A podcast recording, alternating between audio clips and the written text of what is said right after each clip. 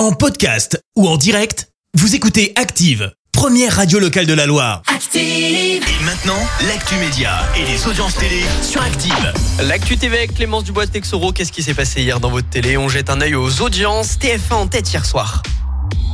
Avec le film Un tour chez ma fille, le duo Josiane Balasco et Mathilde Seigné a attiré plus de 4 millions de personnes. Ça représente 24% de part d'audience.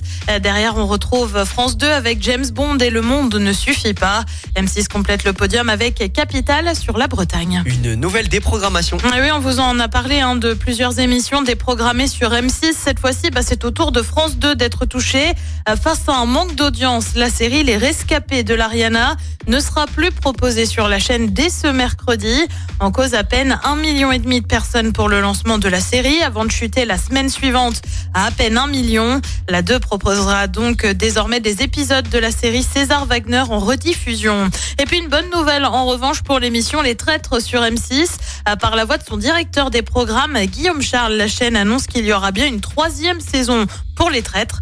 Le principe est simple, des célébrités mènent l'enquête pour trouver le traître parmi eux. Les traîtres, c'est en moyenne plus de 2 millions de personnes qui suivent l'émission. Et le programme ce soir, c'est quoi? Eh ben sur TF1, c'est la série des vacances avec Camping Paradis. Sur France 2, c'est la série Meurtre au paradis. Sur France 3, c'est le film Et pour quelques dollars de plus. Et puis sur M6, c'est en inédit deux maisons à vendre avec la nouvelle décoratrice Jessica Venoncio. C'est à partir de 21h10. Merci Clémence, la suite des hits sur Active. Rosalia, Rao Alejandro, c'est Besso qu'on s'écoute. Merci, vous avez écouté Active Radio, la première radio locale de la Loire. Active.